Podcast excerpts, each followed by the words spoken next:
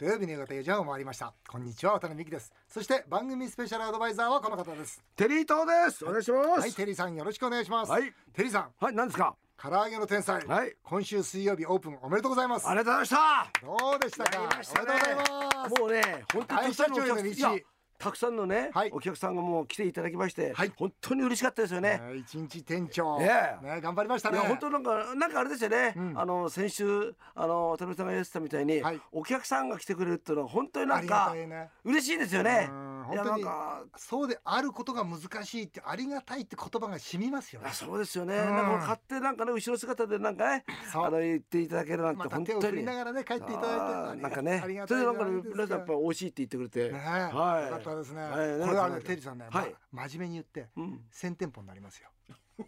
本当。よくそういうこと言えますね。もう。いやね最低最最低は300いく。行きますか。300いくまあでもねそうすると全国で食べてもらえるっていうのはね。ね経営の方程式にうん。バチッと当てはまってるもんね。やっぱり単品でしょ。うん。ね、それでいこれやっぱ時流ですから、うん。時流っていうのはやっぱりこれからやっぱね家庭でその、作ったもの買ったものを昼食っていうんですか、うん。これはどんどんどん広がっていく。そうするとやっぱ働いてる女性が買ってだってあの99円の1個の唐揚げが家にあったら、うん。豊かな家庭になりますもん。あとあの大きいよね大きいですもん。だから1個 60g でいやすもん本当なんだよね。うんだからちょっと今までの皆さんの唐揚げのイメージをちょっと変えてるから。変えてますよ。本当にそうなんでね。まさに時流はあるしね、うん。でなおかつシンプルオペレーションだから、うん。あれあの脱サラの方がやっても、うん。すぐ経営できるあ仕組みなんですよ。そんなに難しくないってことです、ね。なおかつあんまり投資かけてないんで、うん。ね、リスクもあんまり少ないわけですよ、うん。そうしたらあれねフランチャイズでやるの僕最高だと思うね、うん。そうすると最低300 300 どうします？テリーと大社長への道。でもあれさそうすると私も悪いことはできませんね。もうもうできませんよ。浮気とかバレそうですよね。でもいろんな 300の僕のなんかねあれでしょ看板があるだけでしょ。そ嫌ですねそれ それはちょっとなんか恥ずかしい感じがしますけどね。だってあれもうカーネル・サンダースとテリーさんもう分かんなくなるでしょ。ねい。やそれはわかりますよ。わかるわかるけどもちょっと恥ずかしい感じがしますけど。うん。このでもね、はい。美味しいもの出してね、はい皆さんで喜んでいただきましょうよ。幸せじゃないですか、はい、ありがとうございます、ねあのこの店のオープンの模様は、うん。来週月曜日の日本放送柿原忠あなたとハッピーでも詳しくご紹介されるそうです。はいこちらもぜひ私もですねこのはい。月曜日コメンテーターで出ておりますので、はい。はい。ぜひこちらも聞いてください、はい、えーさらに来週金曜日の夜10時から全国ネットで放送されます。お。渡辺美希テリー伊藤のオールナイトニッポンゴールド。5年後の夢を語ろう。でも紹介します。さてさてあのねテリーさんちょっはと情報入りまして、何ですか？うん？あのね実はねテリーさんが五反田の TGI フライデーに現れた。いやそうなんです。そういやそれ知ってた。言っちゃっていいの？え？じゃあそれがね、うん。すぐにあの店から報告が来たわけですよ、うんこれね？そんないもうすごいすごい情報網ですから。何ですか？そしたらですよ、うん。胸あって奥さんですとアピールしてたってごご夫婦で仲睦まじくハンバーガーでデートされていたと言うじゃないですか。本当ですかこれ。僕は絶対嘘だって。やっぱ嘘でしょ。嘘なんですよ。やっぱりね。まあそういうでもさ誰にでも分かる。それさ嘘つかないでくださいよ。それ個人情報中の個人情報を まずそのねフライデーの店長の人が、うん。であれの失敗したんですよ。え何ですか？というのは僕は女の子と言ったら、はい。その店長の女の子がですね「あテリーさん。うんよく品川のお店来てましたね」って「いらぬこと」と「いらぬこいついらぬこと」首絞めてやろうと思ったんですよ。だって僕は品川には別の女の子と行ってるんだから、ね。今度五反田にはまた別の女の子で行くに決まってんじゃないですか。決まってんじゃないですかそれをねえ誰と言ったのって聞かれたんですよ。でも奥さんって嘘つくのも嘘つく方じゃないですか。いやあのなんですか？義理の妹ですわかんない。わかんない。わかんない。わかんない言い訳を始めました。あーさて CM の後は財政破綻を考えようの秋後編先週に引き続き今月日銀破綻という本を出版された藤巻武参議院議員をゲストにお迎えします。ぜひお楽しみになさってください。渡辺美希5年後の夢を語ろう。先週に引き続き財政破綻を考えようの秋と題して今月日銀破綻という本を出版されました。藤巻武さんをゲストにお迎えしました。よろしくお願いします。えー藤巻さんは元モルガン銀行東京支店長で伝説のディーラーと呼ばれ現在は参議院議員です。経営者出身の私と金融界出身の藤巻さんは与野党の立場は違いますが共に日本の財政の未来を心配する間柄であります、えー前回の前編ではなぜ日銀はこのままだと破綻するのかを聞いてまいりました。今回の後編は破綻させないためにはどうしたらいいのか、うん。さらにテリーさんが一番聞きたい。うん。破綻しても自分の資産だけを守るためにはどうしたらいいか。これをしっかりと聞いていきたいというふうに思います。僕は芥川龍之介の雲の糸で最初に助かりたいタイプな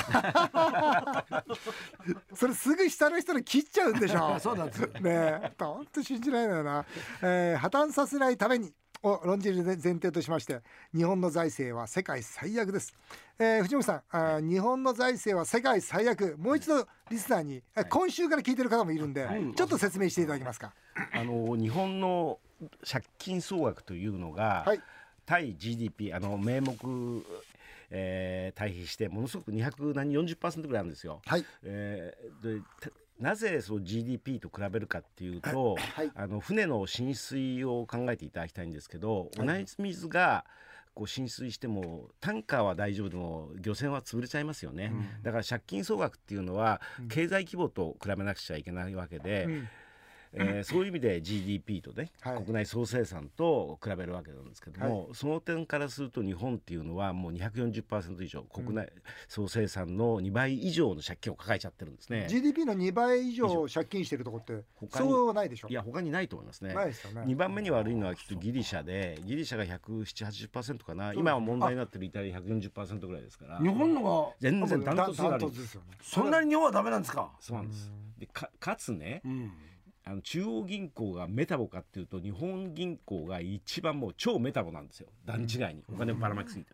うん。でこれがもうその財政は最悪だし中央銀行は超メタボということでこれ健全体に健康体に戻すのは大変なことだと思いますよね。これ過去ですね、い。例えば日本が第二次世界大戦の後に、はいはい。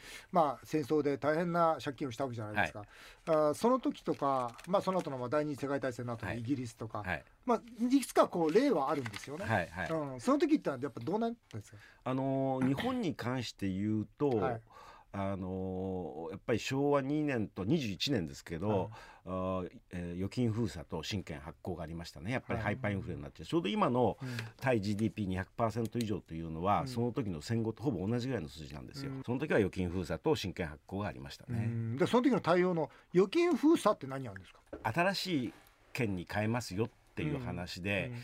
えー例えば旧今ので例えば福沢諭吉を10枚を新テリーとに変えるってことですそうそう、テリーんとうん。一枚札一枚に変えるというやつで。でそれは銀行に持ってる預金でしかやらないんで、うん。単身預金がみんなこう表銀行預金に出てるんですよね。ああなるほど。これ藤森さんはあの財政再建には、はい。ハイパーインフレの大増税しかないと予測してるんですね、この本の中で。ハイパーインフレという大増税これ、はい。多分リスナーのことよくわからないと思うんですが、はいハイパーインフレという大増税どういう意味ですか、はいはい。あのー今 国の借金って1089兆円あるんですけど、はい10兆円ずつ返して108年かかっちゃうんですよねこれね、はいはい。10兆円返すってものすごく大変で、今例えば今年度予算でいうと64兆円の収入に対して100兆円ぐらい使ってますから、うん。その40兆円ぐらいあってねそれ10そういう状況から10兆円浮かすなんていうのは難しいわけですよ。ですね。もその難しいことをやった上で108年から、はい。そして金利がもし上がったら今度借金があるから もう大変なことになっちゃいますよね。はい。ということで尋常な方法じゃねもう借金返せないんですよ。返せない。そうするとね何があるかなってからやっぱり使っちゃった分もまた戻せっていうわけいきませんから、うん。大増税しかないんですよね。うん。大増税ですっても消費税とかほら40明日から40%ぐらい上げりゃ50%ぐらい上げりゃいいのかもしれないから、うん。そんなことはまず政治的に無理だと。うん。所得税2倍に上がってたかが知れてる法人税2倍したってたかが知れてるないと、他の大増税しか考えないんですけど、うん。うんそれがねハイパーインフレだと思うんですよ。でインフレっていうのは経済学者インフレ税という言葉を使ってるんですけど、うん。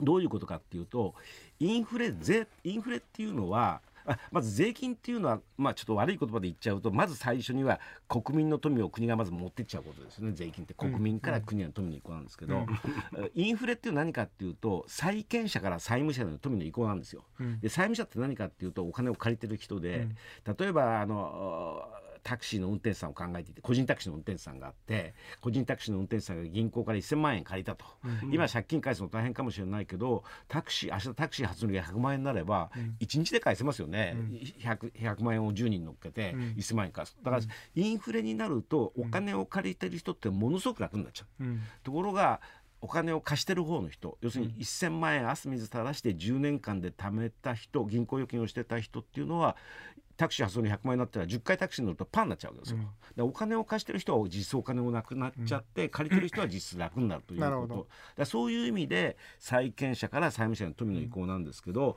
日本を考えていただきたいんですけど日本最大の借金王は国なんですよ。うん。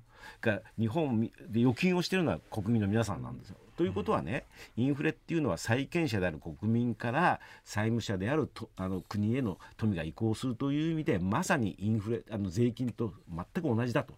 で特に激しいのがあのハイパーインフレですからまさに増税と同じということです。具体的に国民生活は地獄であるとこう言われてるんですか、はいはいそのハイパーインフレはどんな地獄を生むんですか？あの物価がものすごく上がるわけで一番代表的なのはよく言われるのは1923年のドイツなんですけどドイツでは1月にですね1個250マルクだったパンが3 12月末には3990マルクになったんですね。これタクシーでいうとタクシー初乗り400円だったものが12月にはタクシー初乗り7000億円ぐらいになってるようなもんでものすごいインフレなのうん。でコーヒーショップで、え1杯コーヒー頼んだえーあの定価表には4 4000マルクって書いてあるのに出てくる時には6000マルクになってたような状況なんですけどね、でそういうような時代っていうのは年金とか給料も上がります。うん。上がるんだろうけど毎月にしか上がらないわけですよ、うん。パンとかそう食料品は毎時間上がってっちゃうわけ。うん。そうすると給料もらって年金もらっても1日目2日目は食べるお金か買うお金あるかもしれないけどもう3日目から買うお金がなくなっちゃうような状況が起こる、うん。そういう意味で言うと地獄ですよね。そうするとその時ってはい。政府ははい国民にどう説明するんですか？そのハイパーインフレになって説明しないでしょ説明できないし一番苦しいのは政府ですからね、うん。どうしようもなくなっちゃってもうもう自分で自分を守るしかないんですよねそういう時ってのは。この地獄にならないための金融政策っていうことで、あ藤本さん提案されてるんだけど、はい。そのアメリカの国債買おうよと。はい、米国債、日銀がね。米国債、はい。日銀がうん。米国債購入という一つの手段を言ってるんですが、はい。これはアメリカの国債を買えばなぜ日銀は潰れないんですか？うん、あの潰れないということよりもね、うんうんうん私やっぱり苦しい時代はやっぱり4年間ぐらい来ると思うんですよ。うんうん。その時にドルを持ってれば、うんそう例えば円だとそうですよね。円が日銀が潰れちゃうっていうことはまあダメだってことは円その発行する通貨誰も信用しないわけですよね。よね。だとすると円では例えば食料品でも原油でも、うん。それから高額医薬品も買えないけど、うん。ドルさえ持ってればねこれは売ってくれますよ。うん。だからなるべくドルを保有してその危機を乗り越えれば、後のいっぱいやっぱり私日本民族って優秀だしね、日本経済やっぱり強いで最終的には強いから大回復すると思うんで、うん。その苦しいきっと4年ぐらいはかかるかなと思う。その時代を乗り越えればいい。ドルさえ持ってればその時代に乗り越えられるだろうっていうのは僕、うん。ということは今のうん。国民の皆さんは、はい。今持ってるはい円で貯金してるのをはい。やめて、ドルを買うっていう。やめるは必要ないですけど。まあいやでもねでもいや、うん。やめるっていうか、ん。そうなりますよね。うん。ということは、うん藤巻さんも渡辺さんもうんドルをたくさん持ってる。あの私なんでそう円円がないからなんで個別の話になってるんですか。やいや昼飯なんかここでね、なんかそういうことで喋ってるけど裏ではなんかドルドルですか？いやもう本当に私はねドルと仮想通貨、仮想通貨。うん。えこれ新しいんだよな、藤巻さんのえこのね。持つべきはドルと仮想通貨って、これ仮想通貨って藤巻さん新しいなこれ、はいはい。うん、ちょっと仮想通貨っていうリスクヘ通ッジはどうしてるんですか、よくわかんないですよね。仮想通貨はね、あの2つ意味があって私はね仮想通貨も割と将来どの通貨っていうのは分かんないけども仮想通貨自身はものすごく発展すると将来的になると思ってるんですよ。うん一つはねブロックチェーン誌っていうのがあってあの今のあの IT っていうかなインターネットの代わり次の世代の技術革命だって言われてるぐらいのでその表と裏にあるのが仮想通貨なんでちょっと難しくなっちゃうんであんまりえはしょりますけどもブロックチェーンが本当の次の技術革命であったらばその裏にある仮想通貨も発展するだとか一つ。それから仮想通貨って国際ビジネスに対して決済するのにものすごくいいんですよね。例えばフィリピンからバナナ買おうっていう時にフィリピンって近くに銀行がない人たくさんいるんですよ。で1500円のバナナ買いたいって言っても銀行がなかったら送金なんかできないわけですよ、ところが仮想通貨だったらばお互いにスマートフォンさえ持ってればできちゃう銀行なくてもね、うん。で近くに銀行口座持ってない人が世界に20億人ぐらいいるらしいんですけどそういう人たちがこうビジネスの中に前に入ってくるわけ。で送金手数料も少ないから1500円ぐらいのバナナをすぐ買えるというのがある。それが一つだから希望すごくいい将来性のある商品だったのが一つ。それからもう一つやっぱりここで私はなぜ仮想通貨っていうとやっぱり避難通貨こそね仮想通貨こそ避難通貨ドルと仮想通貨こそ避難通貨と思ってというのはねキプロス危機っていうのがあってキプロスがやっぱり危機に陥った時にキプロス人とロシアがキプロスをタックスヘイブンっていうのを使ってたくさんロシア人がお金持ったんですけど危ないと思ったらみんな仮想通貨に逃げたんですよ。そうなんだそれからそうするとねか海外送金がすごく楽なんですよね政府の管轄に入らないし。ということで勝ってもですね危機が起こったりそれから中国なんかは資本統制っていうか海外のお金を流せませんから代わりにみんな仮想通貨で海外送金するんですね。だから今も申し上げたようにこう将来あの昭和21年にあったような預金封鎖があるならばこれそうあるぞと思ったらみんなこうににあのお金逃がしたいですから仮想通貨走ると思うんですよね。だからさあテリーさんどうします？やドドルと仮想通貨ですよ。あ僕はまあよくドルはなんかわかりやすいじゃないですか。うんだから仮想ってまさに仮想で、いろんな今まあトラブルもあるじゃないですか。ちょっとよくわからないんですよね。でもねそれはねその大量にね全資産の何割なんて必要なくて、ちょっとでも持っといて、であの少しでもねまずこれ口座開くのだけでもすなんか23週間かかっちゃうわけですよ。いろんなもんでね。だからまず開いてはもう1万円でも1,000円でもいいからやってみること。うん。そうすると明日危ないぞなんて思って預金封鎖になるかもしれないってニュース噂が流れたらすぐボーンとその前の日にやっちゃえばいいんですよ。今からそういうことか。そそうだからね、それ実非際常口みたいなもんだ。そうそうそうそう。まず講座を作ってちょっと訓練をしといて、本当に危ない時にうわってやれるような体制を作っとかないと、危ないっつって危ないってああ何もしないでああ終わって明日預金封鎖になっちゃったなんていう話になっちゃうとね。それで藤巻さんも渡辺さんも仮想通貨の口座持ってる。僕仮想通貨まだ持ってないわ。これこれは仮想通貨っていろいろあるんですか？いろいろあるそうですね。いろいろある。1200種類と今多か分ラジオ聞いて皆さんが、はいどれは？ななんとなくねなんとなく分かったんですけども、はい。だと藤だって藤巻さんみたいなプロだったら分かるけど。仮想通貨はみんな若者みんなやってますから。あの我々高齢者ばっかりしかやってないの、あそう、うん。みんなって言うとちょっと語弊があるからね、若者。多分また今ね、ん。車で聞いてる人は一回車止めましたから、ちょっとメモんなくちゃいけないな。仮想通貨。ね、え。え仮想通貨っていくつぐらいいくつぐらい？1400から1500ぐらいはあると思います。でしょ？だけどね、それどうやって選んで避難通貨っていうことを考えるだ考えるんであればやっぱり一番ねあのあの一番こう取引量の多いね、ビットコインとかリップルとか、そのイーサリアムとかそういうのがありますから、その辺をちょっと少しほんとちょっとずつ買っとけばね、でもしその主流となる通貨が変わればまた他のもそれに変わせ変わればまあちょっと今税金の問題が非常に大きい問題があって今私は国会でも追及してるんですけど。そうですよね。利益の上がった人がねちゃんと税になっちゃうえー皆さんもですね日本の財政ぜひ関心を持っていただきたいと思います、えー、渡辺美5年後の夢を語ろう財政破綻を考えようの秋でした、えー先週今週と日銀破綻という本を出版されました。参議院議員藤巻武さんをゲストにお迎えしました。藤巻さんどうもありがとうございました。どうもありがとうございました。さあ続いてはメールを紹介させていただきます、静岡市小山あさん60歳農業の方ですゴーゴーカレーが後継者のいないカレーの名店の経営を引き継ぐというニュースを見ました。あありましたね。これゴーゴーカレーってあれなんですよ。僕のカンボジアを応援してくれてるんですよ。この社長さん。そうなんですか？うん、ゴーゴーカレー行くとあれですよ、うちのその SAJ のビデオ流れてますよ、うん。うん、うちもお後継者がいません。お二人は自分の後継者にたった一つ条件をつけるとしたら何ですか？いやでも真面目な人がいいかな。真面目な人、うん。うん。後継者ね。そうだよね。真面目だけど一番あんまりあな何ですか？え？いややっぱりね、理念理念をやっぱり共有、ね。やっぱり理念すべてですから、うん。ただし理念は一緒だけども他は真似しない人がいいね。なんかね、ま、いろいろ真似したがるんだよね。想像力真似するってことは例えば立ち居振る舞いとか喋り方とかマネージメントの仕方とか。みんなねこれやっぱトップの真似したがるわけですよ、うん。先代のとか、うん。これやるとねあの全部おかしくなっちゃう。やっぱりリーダーシップってのは僕100人いたら100通りだと思うんですよ、うんだにもかかわらず自分らしさを失っちゃう。これダメだよね、ね。あーまあプレッシャーもきっとあるんでしょうね。ね。先代のさ例えば渡辺さんのところだとそうだけども、うん。ねこれだけ大きくしていて、うんそうするとさこのだってあれでしょ？口出さないって言っても出すタイプでしょ？やめてよそういう絶対出すよね。やめてよそうやって何でもさ。え？いや確かにノーとはそうじゃないとは言わないけど言わないでしょもういやいやお前にお前に任せよ。ちょっとね若い力俺はねし信用してんだって言いながらなんだあいつ！絶対言うよね。本当。なんでその本当？本当言うんだよ言うでしょ？うん。でもね一番厄介なんそれ。止まんねえんだよなこれな。だから反省ですよね。